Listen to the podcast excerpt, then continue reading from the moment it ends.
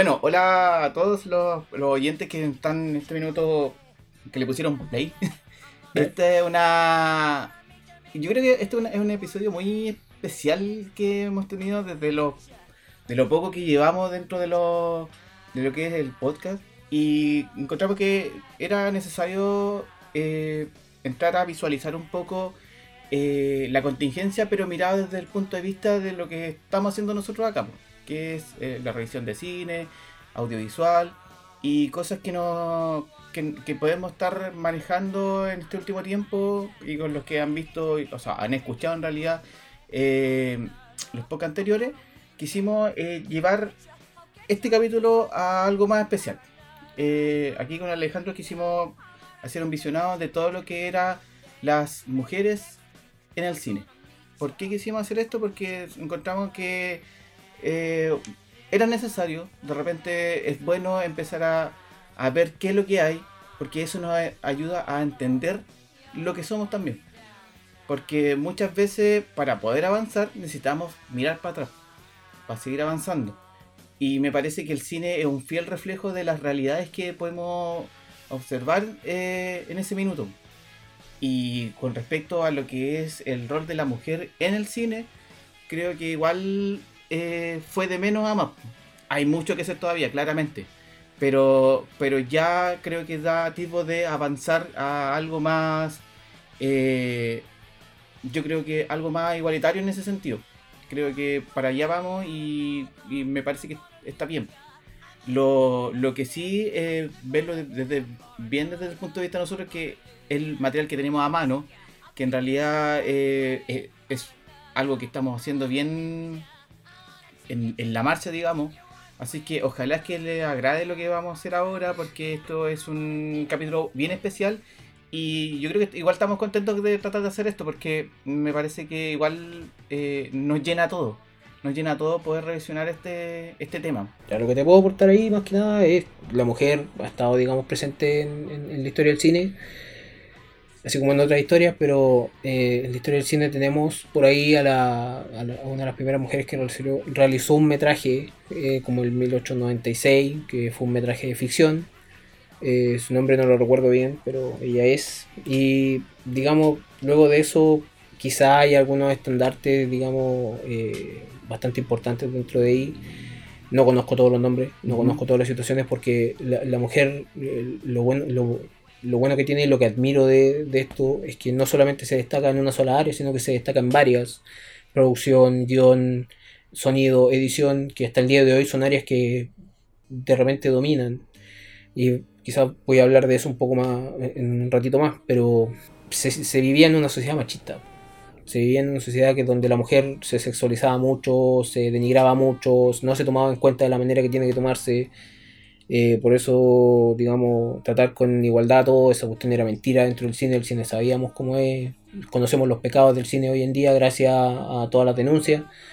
Pero eso sería, o sea, más fresco tengo el conocimiento del 80 en adelante, personajes súper fuertes, personajes de que, que nosotros nos quedaron marcados. Un poco como para complementar lo que acabas de decir, hay que entender que desde un periodo de tiempo hacia atrás, el cine, y especialmente en Hollywood, era demasiado sesgado el tema de eh, cómo se realizaban las películas. Yo creo que debe haber el 90, por si no es más por ciento, de que los protagonistas eran hombres. Y, la, y las historias eran relacionadas con ellos. Y las mujeres solo, solo interactuaban como secundarios, como elementos que adornaban este, este personaje que, que guiaba la historia. Pero, pero cuesta demasiado tener alguna visión o tener un personaje que sea antiguo y que sea femenino. Por lo mismo, empezó todo un, digamos, como una revuelta en el sentido mental para poder que esto se pudiera revertir. Claramente esto pasaron muchos años, muchos años en cual la, eh, las actrices, digamos, eh, quisieron tomar más protagonismo en este asunto, pero como no los dejaban los mismos directores, las mismas empresas, eh, solo necesitaban como un cuerpo bonito, una cara bonita y era nada más. Ni siquiera tenían que aprender muchos diálogos, porque eran solo de, de complemento nomás.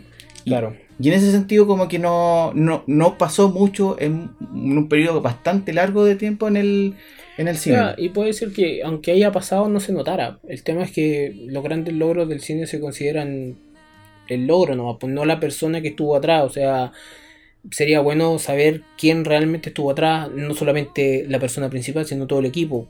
¿sí? Pero son cosas que, que están escondidas y que al final nosotros no teníamos entendimiento porque, como tú estás diciendo, mucho tiempo que no pasó nada y ta, ¿qué vamos a hacer con eso? No, no podemos tanto desempolvar tantas cosas, quizás con cuántas cosas nos encontremos. Yo creo que lo, lo bueno, en lo personal como que eh, el rol de la mujer en el cine se ve mucho más marcado con personajes más que con actrices al principio, porque es lo primero que a nosotros nos llega.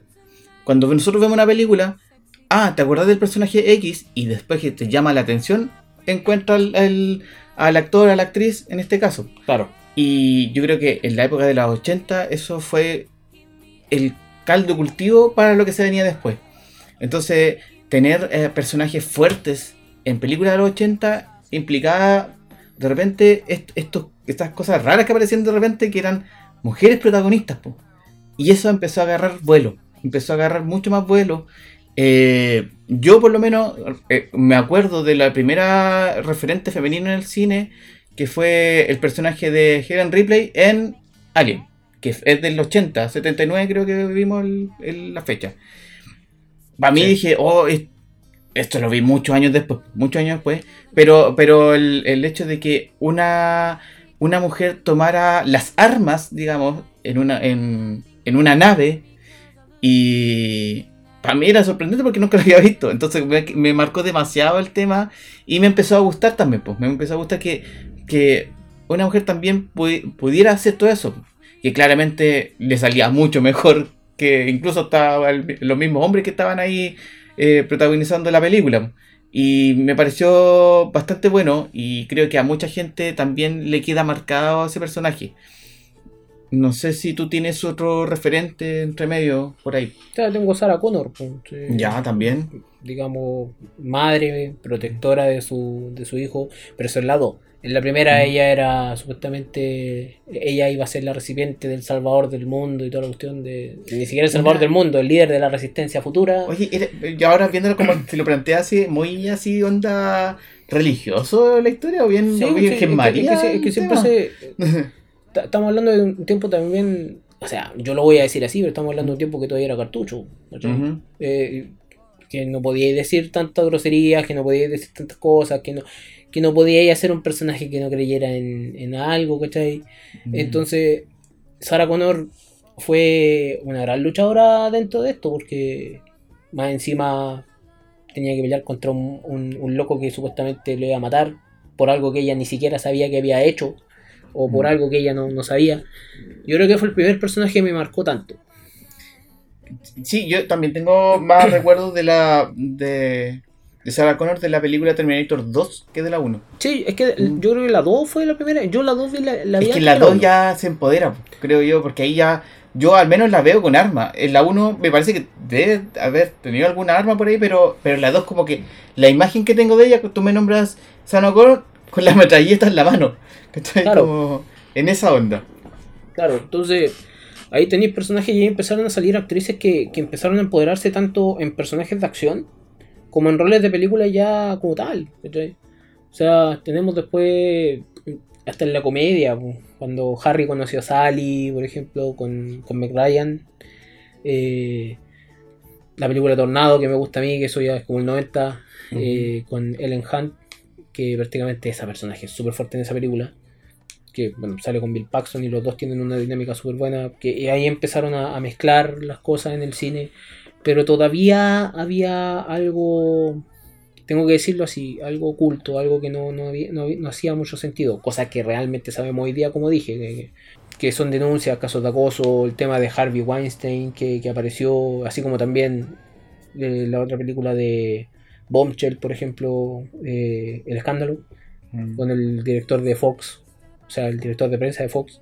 Entonces, todavía eso se veía muy abajo la alfombra, pero la mujer estaba logrando eh, protagónicos, pro- eh, estaba logrando que el cine para ellas fuera algo más accesible y al mismo tiempo mostrar otro tipo de emociones.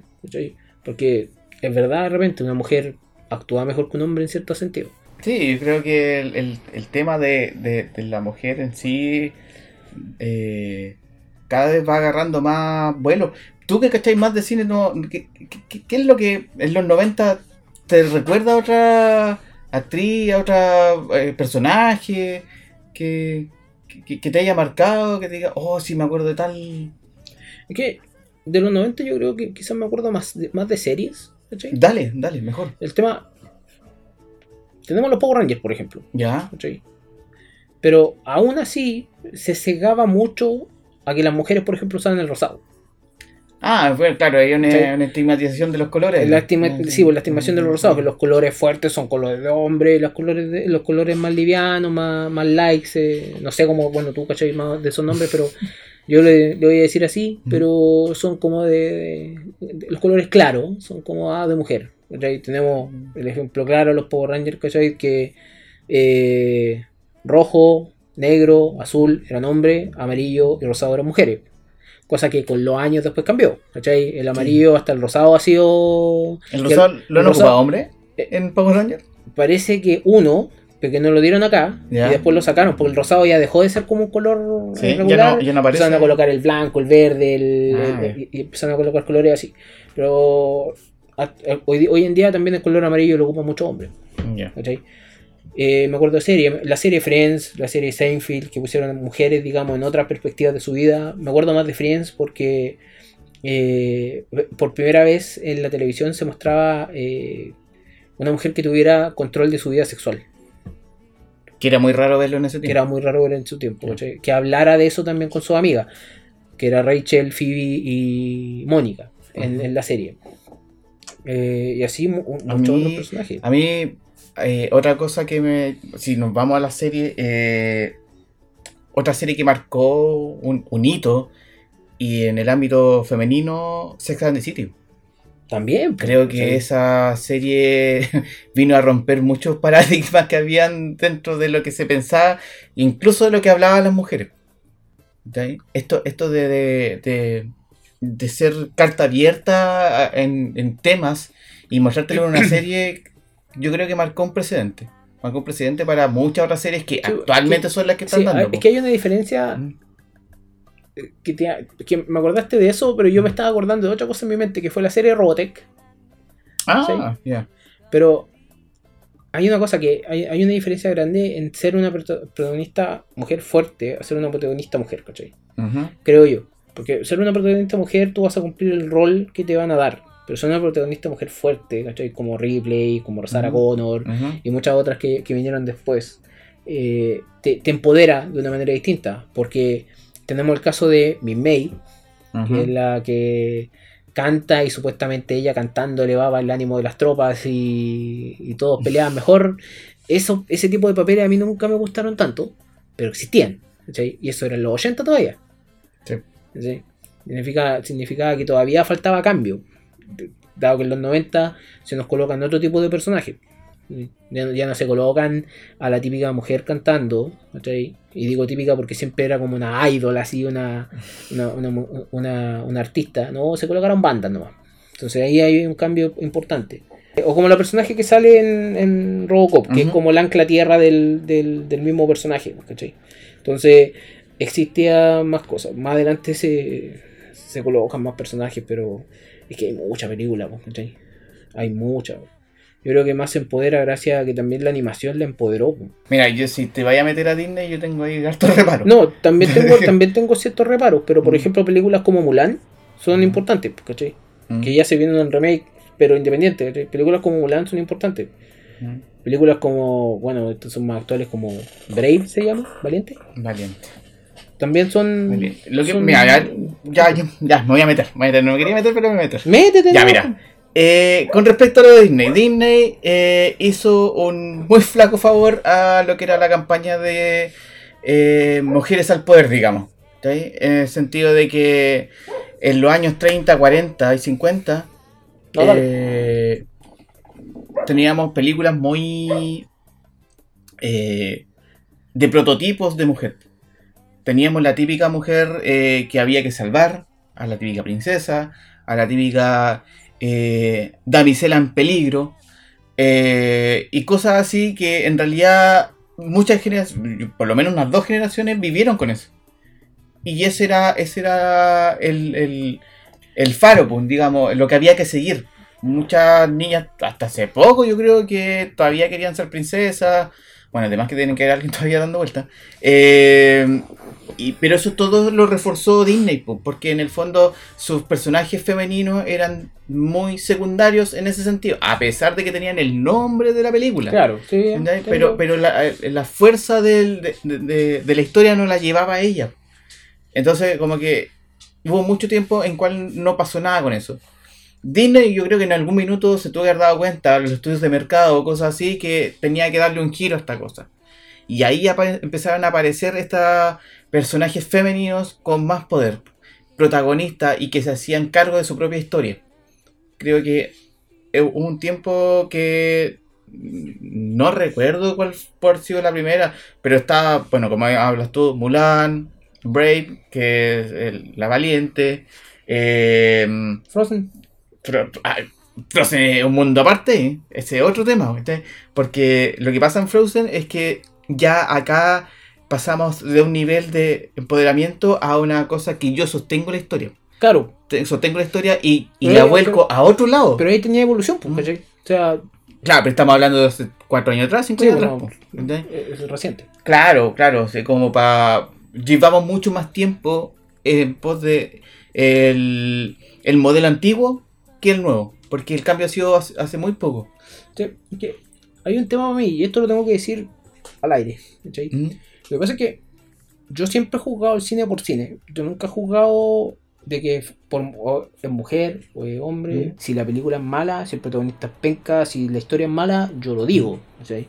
Eso nunca, eh, eh, el sexo de la persona que, que esté a cargo de eso, nunca me ha interesado. Por eso de repente me cuesta relacionar en este momento cuando, por ejemplo, no sé, tenemos mujeres que han ganado el Oscar. ¿cachai? Como Catherine Bigelow, que lo ganó por The Hurt Locker.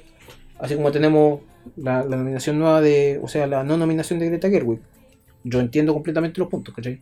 No, no es que me cuesta a mí diferenciar quizá, ¿cómo decirlo? Discrepar o seleccionar bien el, el- lo de qué hablar, porque el cine es cine, ¿cachai? Para mí, por lo menos.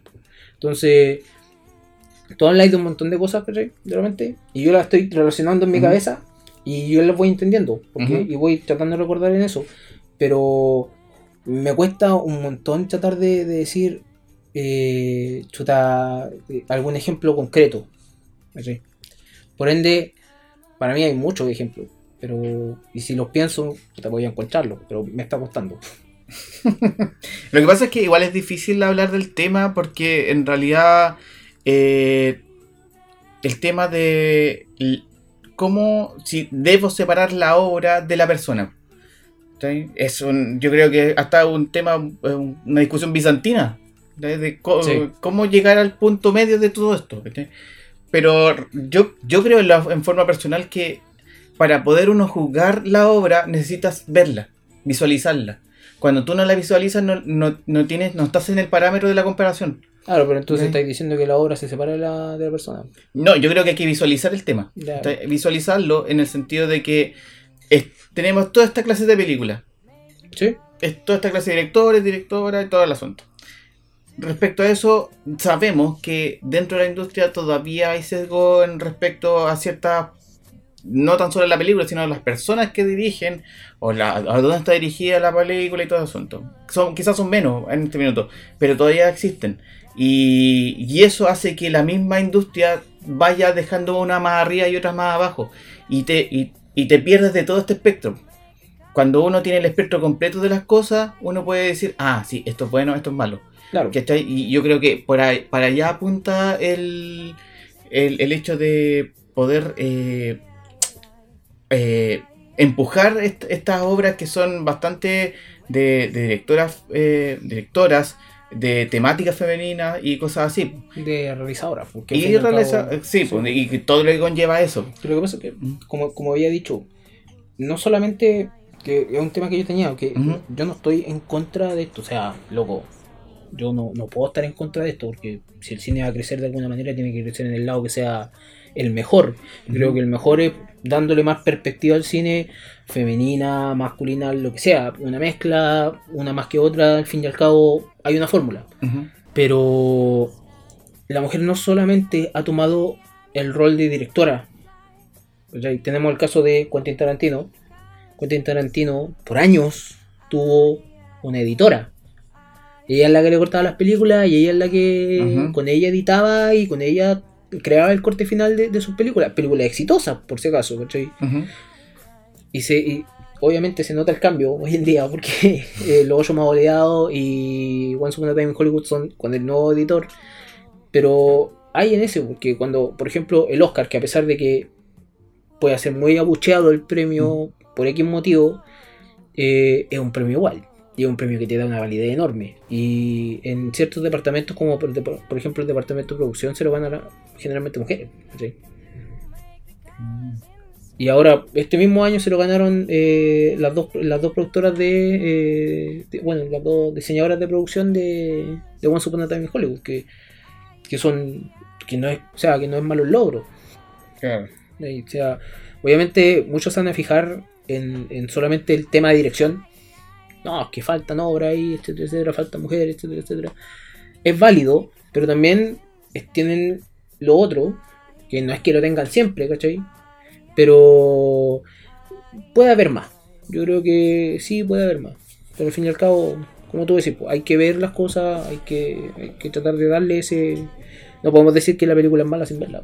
Mira, yo voy a hablar de una cuestión bien personal, que es respecto a personajes y actrices femeninas dentro del cine y de la y de la televisión. Yo creo que la gran mayoría de las que me gustan a mí son mujeres. ¿cachai? Son personajes que eh, muestran algo distinto, tienen algo que ver que quizás yo no estoy viendo y, me, y yo creo que por eso me gustan tanto, porque yo puedo complementarme con eso. Ya. No tan solo estoy viendo, por ejemplo, si yo estoy viendo una, un actor, eh, bueno, un actor, eh, de repente como que veo, pucha, son como las mismas cosas que haría yo. Pero si tú me mostráis, por ejemplo, una perspectiva femenina, me agrada mucho más porque estoy viendo algo que yo no estoy viendo. Entonces, eso a mí me engancha. Referentes eh, dentro de las series, digamos, para mí eh, uno es una súper muy importante, muy, muy, muy importante, eh, Gillian Anderson. Para mí es una actriz, pero desde que salió los archivos X, para mí yo trato de como que seguir Ya. el hilo. ¿Ya? Porque siempre me entrega algo. Siempre me está, al- te- está aportando en algo eh, esta actriz. Y me parece que con todo lo, lo que ha hecho, incluso con esto último de Sex Education, yo creo que dale, dale. Para mí me gusta harto eso, pues, ver cómo, cómo puedo yo interactuar con la, con la persona que estoy viendo en situaciones. Porque yo digo, ah, esto lo hizo ella de esta forma. Quizás yo lo haría de otra forma, pero me parece bien que haya una opción B o una opción A. Eh, con respecto a eso. Me agrada bastante. Eh, no sé, por ejemplo, la misma, la, la Sabrina actual. Me parece también que... La es como- niña, la Kendall chica. Claro, que me parece que también es un es otro tipo de, de mujer que se muestra en, el- en la, en, la tele, ¿cachai? En- que, que te, te la muestran de otra forma. Mucha, yo creo que muchas de las chiquillas eh, les gustaría mucho ser así, de- se me hace, ¿cachai? Y, y cosas así, pues como, como que me, me, me llena el espectro de poder ver cosas que son distintas a mí. Porque así puedo tener, como decían antes, un abanico completo de las opciones. po, y no tan solo veo una parte del todo. Iba a decir una cosa, pero terminé pensando otra que es. Como que te llama- cambia la idea en el camino. Sí, me cambió la idea en el camino que eso se llama apreciar bien el cine. Mm, Para mí, por lo menos, Mm. es así, porque tú decís que conectáis súper bien con personajes así. yo- a mí me pasa lo mismo. Yo Ujú. realmente veo al hombre actuar y estoy como. Puta, eso lo haría yo, eso lo haría aquí. No. eh, a, veces hay hasta típicas decisiones, sobre todo en sitcom, ¿cachai? Pero tú veis la personaje femenina y es tan distinto. Sí. Eh, Es un mundo totalmente Sí. aparte. Y quizá yo tengo otra personaje muy favorita. Que el- ella, la actriz se llama Stephanie Beatriz. Ya. ¿Cachai? Tú no veías esta serie. que es eh, Brooklyn 99. ella es una personaje muy bacán que se llama Rosa Díaz. Ya. Y eh, eh, es una personaje que eh, ha evolucionado tanto hasta el día de hoy que yo la encuentro por la raja. Hay un capítulo súper bueno. Y, pero no, no, no lo voy a contar aquí, pero la cosa es que la evolución de ese personaje es la raja. Hoy en día en la tele, yo cada vez que veo ese personaje le pongo atención, porque es, bacán ver ese tipo de personaje fuerte, pero al mismo tiempo que esconde mucho eh, su lado sensible, ¿cachai? Ya. Eso en serio, Ujú. pero en- película yo creo que siempre voy más por actrices que puedan hacer eh, ese tipo de papeles. ¿cachai? Eh, antiguamente soy muy fan de la, así como tú, de la Teniente Ripley, porque Ujú. luego Alien es una gran franquicia. ¿cachai? Pero hoy en día eh, yo he visto, por ejemplo, películas de la Zoe Saldana y... No, los personajes que hace son siempre fuertes, siempre seguros de sí mismo, ¿cachai? En ese sentido, voy para allá. A mí me gusta mucho la, la Helen Page. Me gusta harto A mí lo, que, lo que hizo en Juno. a mí no me gusta ella, pero es una cosa. Pero luego, No. A tu turno, a tu turno. Eh, me gustó lo que hizo en Juno, me gustó lo que hizo en Umbrella Academy, me gustó... Ah, la Academia Paraguas. Claro. Eh, pero es, es porque otra vez te están mostrando otro tipo de mujer, ¿cachai? ¿Sí? Entonces, como que yo trato de como de, ya, tengo este tipo de mujer, este, este, como que me llena el, el, el, el- el espectro de cómo puede ser una mujer en ciertas situaciones. Y eso me, me agrada bastante. Eh, no sé, pues, a, ver, em, otro personaje. La princesa Leia para mí igual es como una, un ícono, ¿cachai? Un ícono de, de, representar lo que es la rebeldía para mí. Entonces como que el hecho de que ella, a pesar de que tuvo muchos privilegios en la historia, aún así se mantenía junto a la rebelión, la resistencia, el nombre que tuviera en el momento que estaba, eh, pero siempre La última orden. la última orden, y, pero siempre de frente combatiendo. Nunca fue así como una cosa de, de, de mis privilegios, yo le ayudo desde allá. No, siempre estuvo ahí en, el, en terreno. Y me parece que eso es súper, pero súper eh, rescatable y, y va muy acorde a los tiempos también, creo yo. No sé.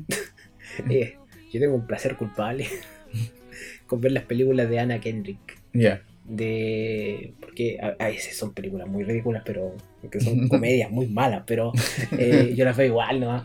Eh, eh, la- eh, eh, es- esa, esa mujer tiene un, un Mm. algo que me que, que yo veo y, y digo me gusta cómo actúa ella sobre todo en notas perfectas o pitch perfect que se llama que son tres más encima y aparece cantando ella Mm. y el otro personaje que quizás le gana para mí a todos mis personajes favoritos es Imperator eh, Furiosa Ah, sí, también es bueno. Imperator Bueno. Furiosa para mí Sí, es de Max el, Max. el- el Mad Max eh, Fury Sí. Road de la última Sí. del 2015 Charlize Theron se pega un papel Está bueno el personaje, eh, está se, pega, bueno. se pega el papelazo yo creo que eh, para mí la mejor escena porque yo tengo la, la versión en blanco y negro Eh, me gusta la escena cuando, cuando grita al, al aire Ah, en el desierto, se ve el viento, todo el tema. Hay una, hay- es como un powerhouse en esa cuestión, en, esa película, porque también lleva la película ella, o sea, si la película dice Mad Max, pero en realidad Mad Max es, es un loco más callado que la cresta, ¿cachai? Y, y ella es la que lleva la película en cierto Mm. sentido, ella maneja en realidad la película, no, no, no, Mad- eh, no Max en ese sentido. Yo te voy a llevar a un tema que para ti va a ser bastante más fácil de abordar.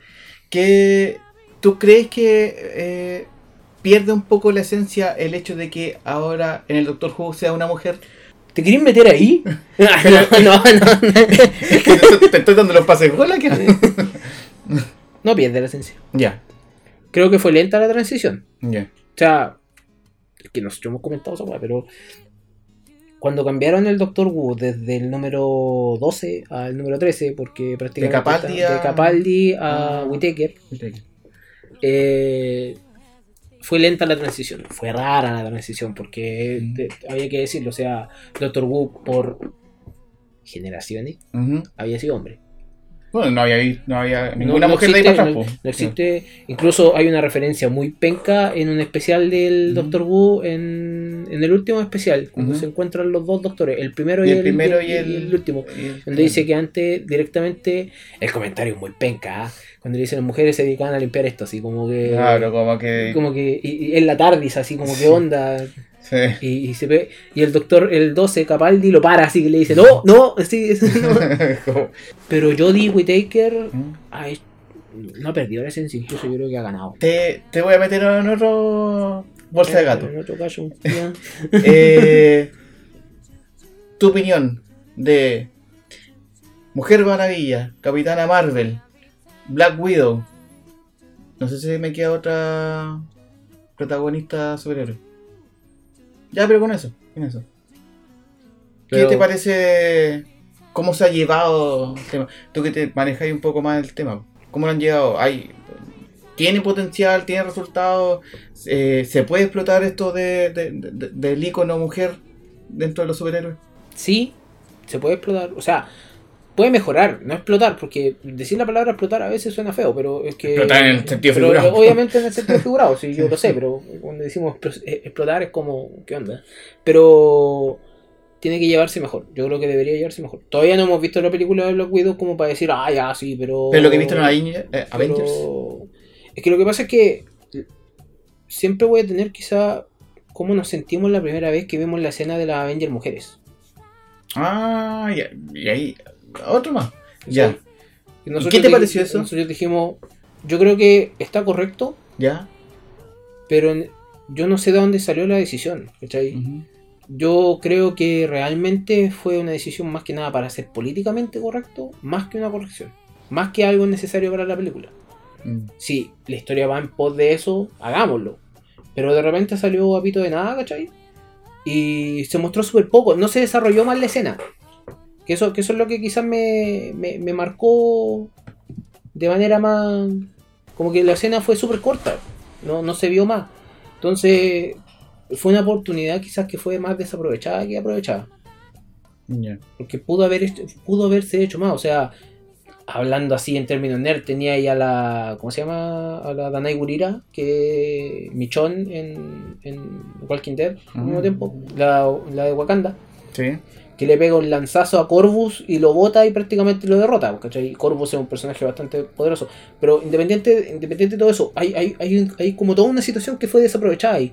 Se hizo para mostrar y quizá potencialmente una futura película como se ha hablado de mujeres eh, Avengers, pero creo que, no sé, creo que eh, nos sentimos incómodos en el momento en que se vio. O sea, digamos como, ¿y esto dónde salió? Eh, ya, ok, y lo aceptamos. Yo he escuchado comentarios de muchas mujeres que les gustó la escena. Y yo creo que quizá eso es respuesta a algo que no había. Claro, ¿Cachai? Entonces, ahora, la ejecución de eso, eh, sí, puede haber sido un poco forzado. ¿cachai? Pudo haber sido, podría haberse desarrollado más. Y, pero, pero creo que ahí hay, algo que no se había explotado, que no había, no había algo que, que lo habían tomado, eh, no lo habían desarrollado, y solo apareció el panfleto, ¿no? claro. Eh, pero al mismo tiempo, es que, es que esa es la cosa. Apareció el panfle- apareció el money shot, ¿cachai? Ah, bueno. Y, y- y esa es la cosa que quizás me incomodó, eh, eh, como que, que- que se haga fiesta de eso, ¿cachai? Porque, porque no, no digo que no se lo merezca, estoy diciendo se lo merece con todo, con toda razón de ser, oye, están presentes, lo están haciendo Es muy bien, pero para mí fue como, puta, aprovechen mejor la oportunidad, ¿cachai? Mm. Como que, por eso te digo, específicamente esa escena, si yo te analizo esa escena, aparecen todas, Mm. ¿cachai? Ahí, obviamente falta Scarlett Johansson por razones obvias, pero aparecen todas. Y después cuando va pasando la escena, todas desaparecen. Y ya no están todas, ¿cachai? Hay cuatro, hay cinco, hay tres, hay dos, hay uno. Y, y termina la escena, ¿cachai? Entonces, no hubo ese aprovechamiento. Ya en una película de tres horas, que ya que dure tres horas, dos minutos, no importa, ¿cachai? Pero te aprovechaste la escena. Está bien, pero puede ser mejor desarrollado futuro. Que, que depende mucho cómo desarrollar los personajes. Wonder Woman es un, es un estandarte en, en todo sentido. Eh, ¿Tú crees que se lo ha aprovechado mejor que Marvel? Wonder Woman. No, pues el hecho del. La, el el Ah, sí. a, a la heroína, Yo digamos. creo que sí. Yo creo que DC aprovechó mejor que Marvel a, su a sus personajes femeninos porque lo hizo la razón, la voz de la razón, más que la voz de la inmadurez. ¿Cachai? Mm. Más que el impulso de. ¿cachai? ¿Qué te pasa con Capitana Marvel? Es que no me pasa nada. Pero que. No sé cómo responderte esa pregunta. ¿sabes, weón? Es que no, no le, no le tengo. No, no- no tengo. es que lo que pasa es que siempre que tú hablas de Ya. Capitana Marvel, ¿cachai? Eh, muchos dicen, es que la actriz, que no, Ya, aquí, es que ya. allí". Yo no tengo problema con la actriz. Pero la primera película no nos mostró nada que realmente interesara para el futuro, ¿cachai? Fue Mm. como, ya, eh, eh, siguiente paso. Y, y es una actriz que más encima es súper versátil, ¿cachai? Estamos hablando de Brie Larson, es súper versátil. Mm. Que ha tenido problemas por comentarios feministas, que ha tenido problemas por un montón de cosas.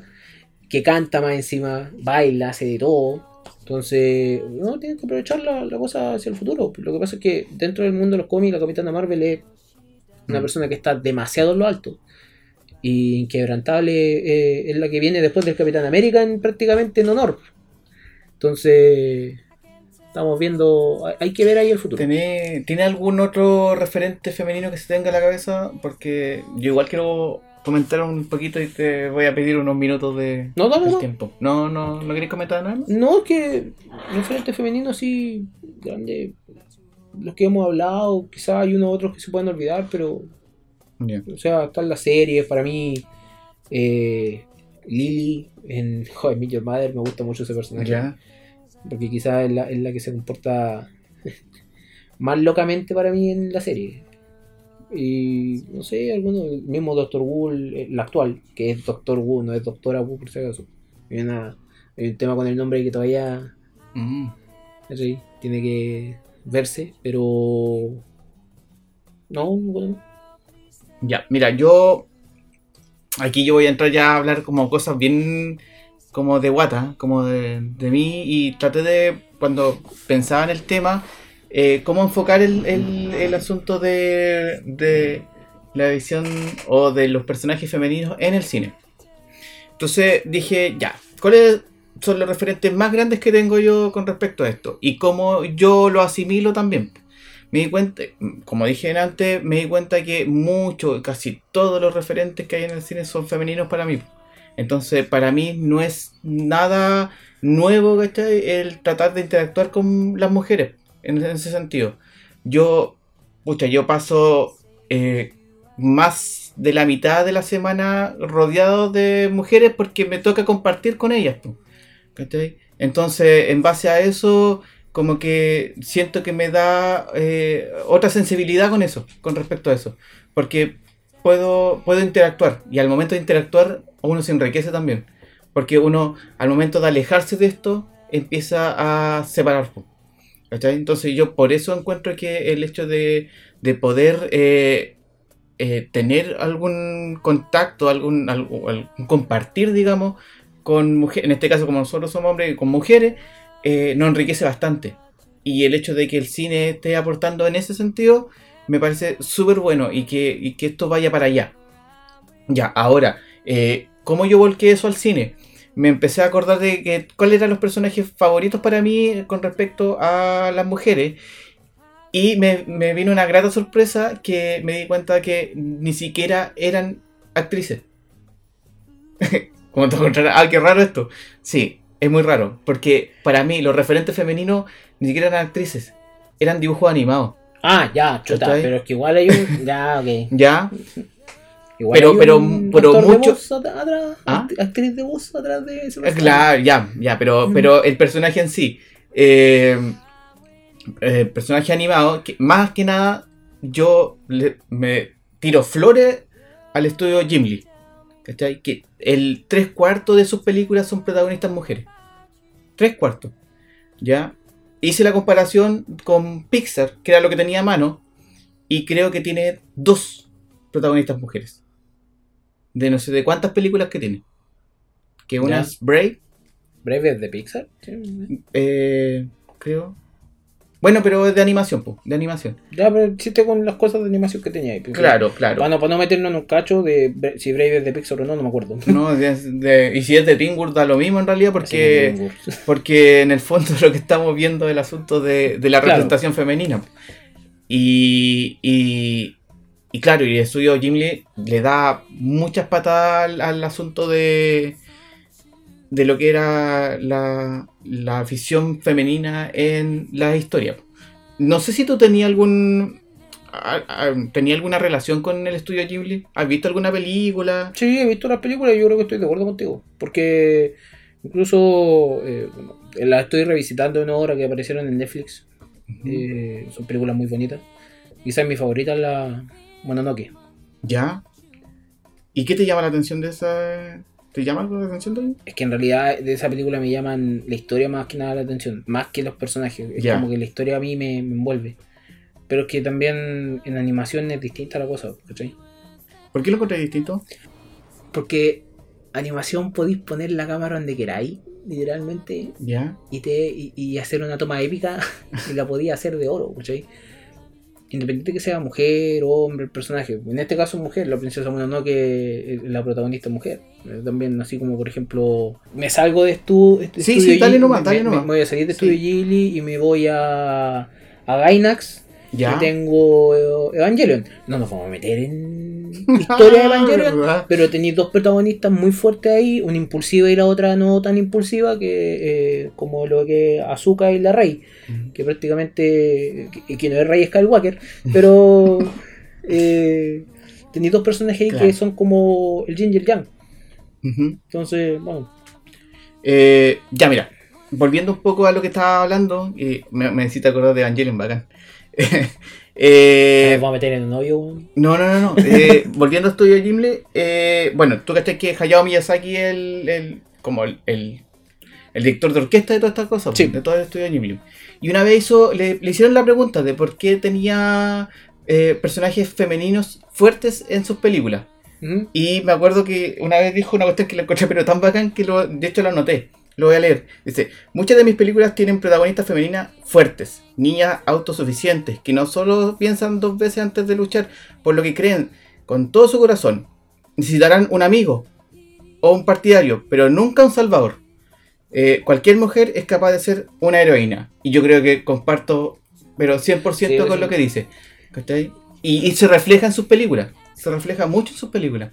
Y me parece que eh, la- la- las protagonistas del, eh, estudio Ghibli tienen que ver con guiar, ser líderes, son rebeldes, son au- autodeterminadas, eh, trabajadoras y, por los y por sobre todo sabias. Creo que eso todo eso involucra a, la- las protagonistas mujeres dentro del- de la historia y yo creo que por eso también engancho bastante con la con, con lo que procesa las películas de, eh, del estudio. Eh, me parece muy atractivo y va muy acorde a lo que yo te estaba diciendo delante, de mostrarme cosas como distintas. Eh, por ejemplo, el- lo que tú me hablabas de la princesa Mononoke, yo tenía acá una, eh, decía que no es necesario cuando hay un personaje, no, no necesita un personaje masculino No, ¿Cachai? Porque eh, se, se valen por sí solas. ¿Cachai? Y no. Y, y el interés romántico eh, es muy poco. Por ejemplo, tienen, tienen un coprotagonista. Pero no está esa cuestión forzada de que tienen que ser pareja. claro, pues, Sí. sí, es, la, es la típica cosa que antiguamente la teníamos tan marcada, ah, los dos protagonistas son que se van a terminar juntos. Claro, claro. Y, Eh, y en, las películas de Studio Ghibli, muy rara vez No, rara, hay, rara. hay un, un término amoroso.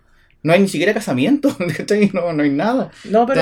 A, a muy diferencia de, por ejemplo, lo que pasaba con Disney. po. Sí, En pues, paralelo, Disney, ¿cachai? Disney llegaba el Claro. príncipe y oh, estaban juntos y qué. Claro, pues era como. Pero es que. es que Estudio Ghibli tiene una historia muy, muy buena en ese sentido. Que siempre le, hemos- siempre le he leído que eh, Harvey Weinstein quería eh, hacer estas mismas películas en Ujú. Gringolandia, ¿cachai? Y él quería hacerle corte y hacerle un montón de cosas, ¿cachai? Mm, Entonces Hayao Miyazaki Sí, le mandó un regalito. ya. Y ese regalito era un paquete bastante grande. Adentro había una katana. Mm. y le, pu- y le puso un mensaje que decía Ya. sin corte. Cuando en Ya. Japón uno envía eso es para hacerte el harakiri. ¿cachai? Ya. Y. Ya, y pasó. ¿cachai? pasó. O sea, luego Mm. tenía un, pro- un producto muy bueno y llega otro a decirte que puede mejorar el producto cortando weá, no. No. Pero tenés razón, eh, Estudio Ghibli eh, es muy icónico en ese sentido. Claro, otro, otro, eh, otro prototipo de mujer que tiene Studio Ghibli es lo de la adolescente femenina, que tiene que ver con que esta adolescente pasa un periodo de tiempo sola para, para poder conocerse y poder enfrentar un- una meta o un reto que se le viene por delante. Recuerdo mucho que en la película Kiki, eh, sí. la de la bruja, el aprendiz de bruja, eh, pasa eso y en el viaje Chihiro también Viaje pasa lo mismo. Claro, tienen que pasar un tiempo solas para poder darse cuenta del potencial que tienen. Es que ese- Mm, no, eso no- puedo decir que es típico, porque lo que pasa es que eso se, se puede, eh, ¿cómo se llama? Generalizar de otra manera. Generalizar de otra manera, que digo. Porque al fin y al cabo cada personaje tiene que vivir su viaje. Pero es similar. Y el, y el último referente que veía, porque Studio Ghibli también tiene un apartado bien así como de historia romántica, pero no de la que nosotros estamos acostumbrados a ver. po.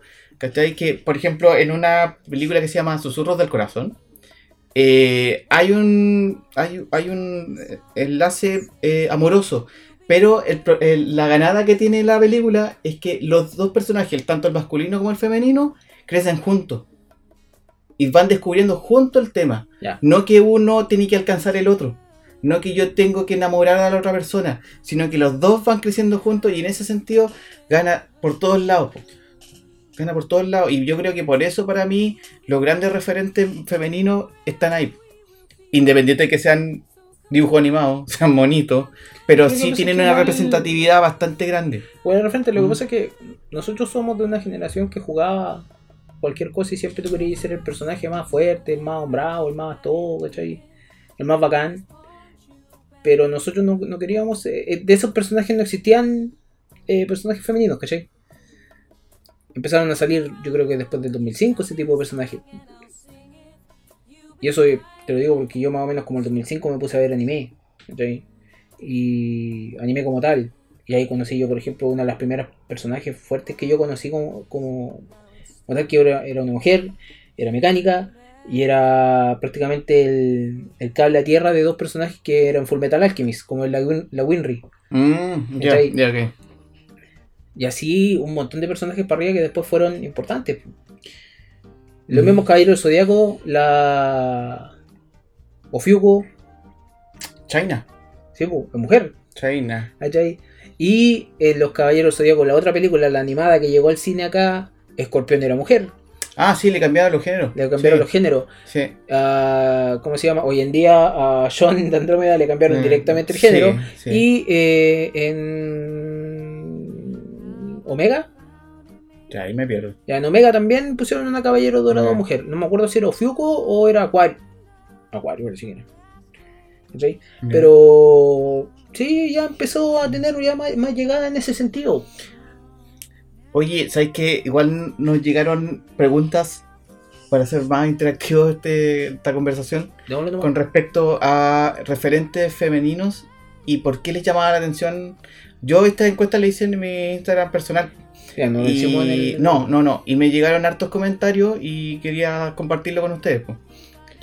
Y a ver si tú puedes eh, tener alguna relación con eso, algún dato con, con eso. Dale. Ya mira, eh, la primera persona que me mandó un comentario fue mi compañera, que es la Mary, que puso Uma Thurman. ¿Qué te parece a ti? Pero, ¿de qué me estoy preguntando? ¿Actor? No, por la personaje? referente femenino, porque en eso estamos. po. Sí. O sea, sí. No, no, ¿Qué, qué es lo que más recuerdas de Uma Thurman? Chuta Kill Bill. la primera que se te viene a la cabeza. Yo, es que- ¿sabes qué es lo que- No, en realidad se me viene otra cosa a la cabeza, pero es que es muy ridículo. Yo me recuerdo y era venenosa y esa cuestión es pecado en mi mente, ¿cachai? Entonces, pero como Kill Bill y muchas otras películas que tiene, eh, sí, es súper buena. Ni siquiera en Kill Bill, en Pulp Fiction igual, pu. Eh, películas donde ella es la que ella- aparece ella, el centro de la el centro de la atención es ella. Ey. Por ende, es como. Tiene, tiene un término muy, muy despectivo en, en, en Lingolandia, pero es como. Ella es el florero de la mesa, en cierto sentido, pero no en el mal, en, en- en el mal sentido de la palabra que se ocupa esa frase, ¿cachai? Es Que llama la atención. Ella Que llama, la atención, ella es lo que Mm. tiene que ser, ella, ella sabe entrar y, y sabe, digamos, eh, resplandecer todo lo que tiene. Pero no, eh, buena elección. Ya. Mm, Otra compañera más también me mandó un comentario, me dijo la que es la Lidia, me puso la novia de Kill Bill, porque es chida. bueno, era como a complementar un poco de lo que lo que mismo que estabas Sí, diciendo. Uma po. Thurman, pues, sí. Es Uma Thurman. O sea, Uma Thurman con una espada, ajaja. Sí, claro, Uma Thurman con una espada o siendo superhéroe, porque en una, hay una película que se llama Mi novia es una superhéroe. ¿Ya? Y ella es la.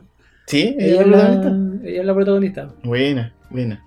Otra persona que nos mandó un comentario es el, el Nico Arias. Un saludo para él. El saludo Nico. Saludo para el Nico. Eh, pone Sarah Connor. Por Que supuesto. también habíamos hablado de ella. Por supuesto. Que era. Que. ¿Qué, qué, tenéis que decir de Sarah Connor? ¿Algo que complementar? Que en la última película lo hizo muy bien ella, pero no los demás. No, muy buena personaje. Es que es icónica para nuestra época porque Sarah Connor es prácticamente Sí, sí, la mamá guerrera que muchos quisieron tener, ¿cachai? exacto. Mira, tengo otro mensaje acá que es de la. de la Sarai Malverde. Que la mandó por el. por su cuenta de su pyme, que es Taller Craft. Y me puso Cameron Díaz. Y puso el por qué. Porque es la única que sé escribir sin googlear. ¿Qué tiene de Cameron Díaz tú algo que decir? Yo creo que sí tiene ciertos papeles que le hicieron consagrarse a ella. ¿Ya? Específicamente Los Ángeles de Charlie. Sí, ya me, también se me viene al tiro que, que Sí. Charlie con Cameron Pero Díaz. también tenemos Loco por Mary, tenemos... Oh, verdad, verdad, verdad, verdad. Tenemos Encuentro Explosivo con Tom Cruise, tenemos... Ah, No sé si puedo catalogarla como un icono grande, pero sí es, tiene cierta fama por tener ciertas películas de acción y arriesgarse con. ¿cachai? ya. Incluso, en otro, así un disclaimer Mm. completo, Los Ángeles de Charlie actuales, eh, pero Los Ángeles, muchos están diciendo que Los Ángeles de Charlie, la 1 y la 2, son creo la- la- la- los mejores Ángeles de Charlie que han hecho últimamente, la última no... Ya. Mira, aquí me llegó otro mensaje que es del Nico, Nico de Mente, un saludo para él. Eh, me pone Lilo del quinto elemento. Porque la vi caleta cuando chico y porque su vestuario era poco común. ¿Qué tienes que decir contra, con- a favor de eso? No sé. Estoy tan avergonzado de no haberme acordado de antes del hilo da la multipase, weón. No. Por favor, Ya, algo. tengo que decir algo al tiro. El quinto elemento es una de mis películas favoritas. Y que se te pasó, pero de Y una. que se me pasó por la. Oh, Cristo madre, mi mente. Ya, pero Mila Jovovich es la raja en esa película. es la representación de una persona que puede evolucionar tanto y aprender tanto del mundo y la crueldad del mundo y aún así salvarlo. Mm. ¿cachai? Eh, no, buen personaje te mandaste ahí. El único problema es que hablar de esa película hoy en día, ¿cachai? Yo siempre lo he pensado cuando, cuando lo hablo con, con, con Ujú. unos amigos. Siempre lo, lo he pensado. eh, esa película es un, un tanto incorrecta para el día de hoy por una sola frase, ¿cachai? Porque cuando están creando a, a Lilo, en- gracias a ADN marciano, ¿cachai? Eh, la crean como la mujer perfecta Mm. término hoy en día que es bastante volátil, ¿cachai? Me... Aquí me llegó otro mensaje, pero este no, no tiene nada que ver con el tema. porque- Lo voy a leer solo porque me dio risa. Dice, es de Adolfo Villalón, que no, personalmente no lo conozco. Me respondió, eh, soy psicólogo, ¿ya? Y músico, dog lover y emprendedor. ¿Te parece que sigamos? No tiene nada que ver con el tema, pero me llamó la- mucho la atención. Para la otra, sí, no hay un problema, pero podría responder la pregunta primero. Adolfo, Sí, por favor. no. No, no, yo no tengo problema, pero, pero podría haber empezado contestando. Claro. Aquí tengo otra pregunta de una compañera que es de. Es de la Cote Molina. Me puso. eh, Julia Robert en Mona Lisa, Smile. Por lo que. Por lo empoderada que era y cuando. Y cuando ah, y porque empoderaba a sus alumnas. Sí. buena, buena elección de película ahí. Buena elección de actriz porque Julia Roberts tiene un montón de papeles que han ido en todos los rangos y espectros que, que, Ujú. tener. Muy bien. Muy bien. Ya, aquí me llegó otro mensaje que es de la Paggi, de la Claudia Espinosa. Dice, un saludo para ella. Eh, la chica danesa, al tiro. Hoy sin duda, Lily Elbert siempre fue mujer. Sí, Cuando... Igual eh, en su tiempo fue polémico la película. obviamente. Sí, por todo el trasfondo que traía la película. Pero igual... eh, O sea, porque eh, lo catalogan acá como mujer en sí. ¿Cachai? Porque con todo el cambio que tuvo, al final tú decís, ya, se quedó mujer. Claro, Ella que- es. ¿cachai? Que hay que respetar eso. Sí, Sí, oye. y, y no, y, y también fue, fue muy marcado. Pues entonces, como con lo que respecto a la película, yo creo que igual Sí. está bien, pues, está bien. Totalmente de acuerdo con, con lo sí. que dijo ella. Y el último que me queda así como de esta tanda, eh, ah, no, eh, otro spam. Somos una banda de rock pop, sonido puro melódico. Te invitamos a seguirnos. Sí, pero responde la pregunta. Pero por lo menos a ti te mandan mensajes, a mí llegan y me etiquetan en, pu- en publicaciones de, oye, ¿te quieres ganar un iPhone? No, no. Ya, y tengo un, un apartado, el último apartado, que acá la seguidora número uno, la, la Cata González, pero me mandó un listado La número uno. porque, porque me mandó una cuestión que de verdad hizo la pega. Hizo la pega, porque yo cuando hice el comentario de que pusieran actrices que le habían marcado y todo el asunto, al tiro me puso, no sé cómo colocar esto. Y creo que como que vomitó información. Ya, la primera dice actriz. Qué linda imagen mental me estáis dando. Mira, la Tilda Swinton. La Reina Blanca en Crónicas de Narnia. Sí. Y, o la profe peladita del Doctor Strange. Ja, ja, ja, Profe peladita. Yo estaba pensando hechicera suprema y la profe peladita.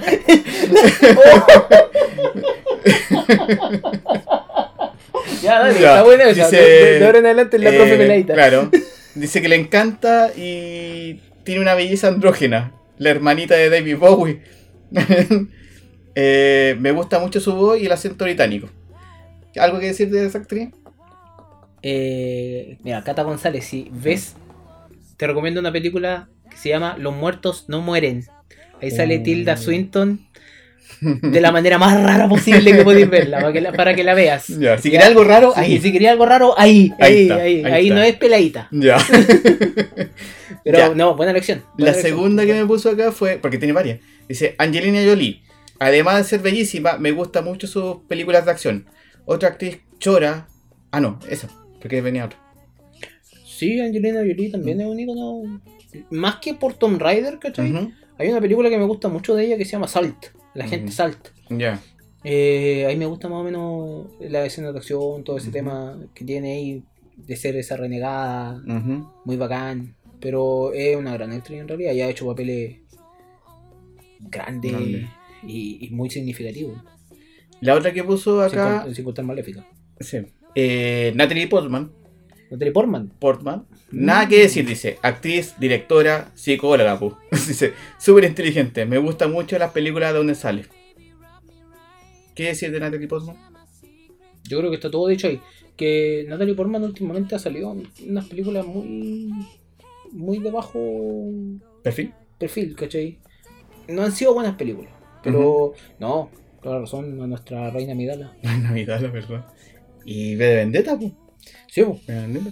Eh, la otra, Anna Hathaway. Anne Hathaway. ¿ya? Chica como yo, crecimos viendo la película de Disney, El diario de una como El diario de una princesa, Sí. o mi favorita, El diablo visto en la moda. Me encanta. ¿Qué decir de Anna Hathaway? Yo creo que para mí la mejor gatúbela que ha sido representada en la pantalla. ¿Sí? Ah, espérate, espérate, es que aquí viene otro comentario con respecto a eso. Ojo, dice Michelle Pfeiffer. No. Pero espérate, po, aquí viene un comentario. Dice: Yo aquí quiero decir que su actuación en Catwoman, creo que aquí está discrepando, me encantó. De la película de Tim Burton. La encontré bellísima el personaje. ¿A ti te gusta más? Me gusta más Hathaway. Después viene Pfeiffer. A mí me gusta más Pfeiffer. Me gusta mucho más Pfeiffer. Eh, quizás por un tema de actualidad, ¿no? Es como ver, porque eh, Pfeiffer te entretenía, pero como que hay ciertas cosas que me gustan. Pero hay, una, hay un disclaimer que tengo que hacer ahí. Ya, En mi talk hablando, ¿cachai? ya. La película, eh, ahí dice, la película Catwoman. La película Catwoman es donde sale la Ah, Halle Berry. Ya, mala. el personaje Catwoman. Sí, el personaje de Catwoman en la película Sí, de Batman. sí. Ya, mira, aquí no, no, no, nos nombró a un personaje, no a una actriz. Yo, yo cacho que además te sabe el nombre. La Katniss Everdeen, de Juegos del Hambre. La que hizo de- Jennifer Lawrence. Eh, Sí, pues la Mystic. Sí, eh, Jennifer Lawrence. Ya, de los Juegos del Hambre. Me gusta mucho, sobre todo los temas de las películas, el tema de los reality, diferencias sociales, etc. Katniss me gusta porque a pesar de su edad, ella tiene los pies en la tierra, estaba 100% preocupada por su hermano y sus seres queridos, a pesar de estar lejos y dándolo todo en los juegos. Se preocupaba y era leal a lo que creía y a sus cercanos. Ese es como el personaje en realidad. Mm.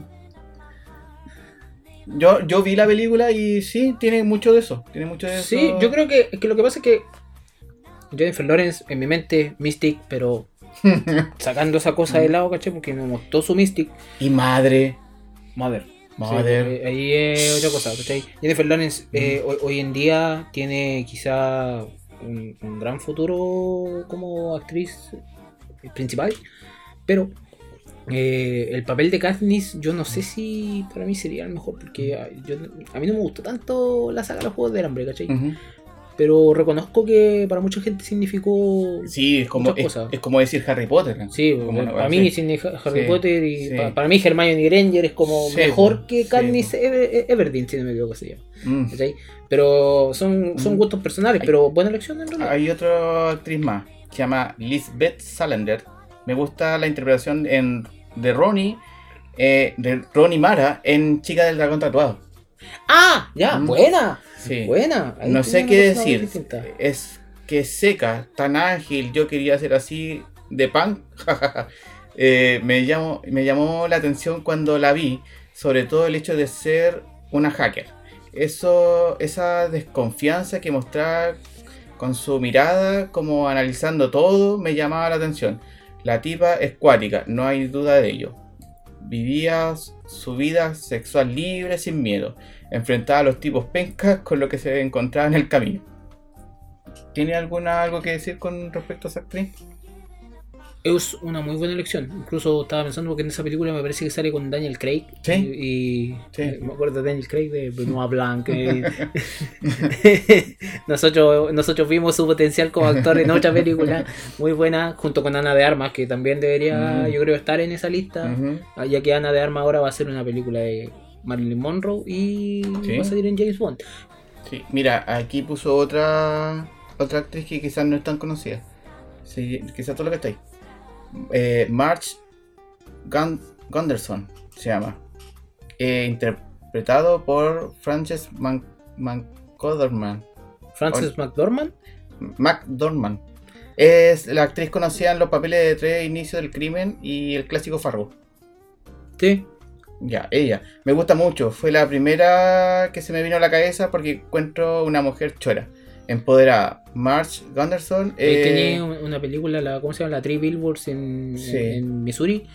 No me acuerdo el título. No, no, no, de hecho, mira, lo hice acá. March Gunderson es la jefa de policía en Minnesota. Me llama la atención porque mientras investigaba el crimen de las películas de Fargo, estaba embarazada. O sea, imagínate hacer toda esa pega así. Es que eh, ella es súper buena actriz. Ya. En realidad, cuando sale ella, incluso va a salir ahora la nueva película de Mm. Wes Anderson. Ah, ya, ya. Eh, no, buena elección, porque más encima tenía una, una película de ella investigando los crímenes y tratando de seguir adelante con la justicia de, de crímenes que se cometieron. Sí. Es la raja la película. Otra, otro personaje que tenemos acá, que no es actriz, la personaje es Churi. De la princesa Wakanda, de la hermana de Pantera Negra. La, me llama la atención su Letitia, inteligencia. se llama Letitia Wright. ¿Sí? Sí, se llama Letitia Wright. Me llama mucho la atención su inteligencia y la habilidad de crear cosas tecnológicas. Siendo tan chica, me gusta mucho el- su papel porque rompe con los esquemas de las princesas que se quedan en el reino haciendo mm, nada. Además, su sentido de humor y el cómo la hacía su hermano me encantaba. ¿Algo que decir de esa actriz? O sea, lo único que puedo decir es que en muchos videos ella, ella es buena y he visto otras actuaciones de ella, pero en muchos videos ella reconoció que tuvo depresión por mucho tiempo. Wow, Y para superar esto, Mm. eh, Pantera Negra entra en, Sí. en el juego, ¿cachai? wow. Que ella no, ella pensaba en terminar su vida. Otra. ay, mira, aquí puso una que era chilena. hizo, puso Raquel de la película Emma. Porque encuentro que la, de alguna forma tenía razón. Todos amaban a Emma porque la encontraban seca, linda y talentosa. A mí lo personal no. La encontraba muy inmadura, no sabía qué estaba haciendo y Raquel le decía la verdad. Me quedo grabado ese personaje, más que Emma, de hecho, porque tenía los pies en la tierra y hacía ver que lo que hacía Emma era un acto de cabra chica inmadura. Jejejeje. Se llama, la actriz que se llama, Paola- sé, Pa- la Paola Giannini. Ah, ya.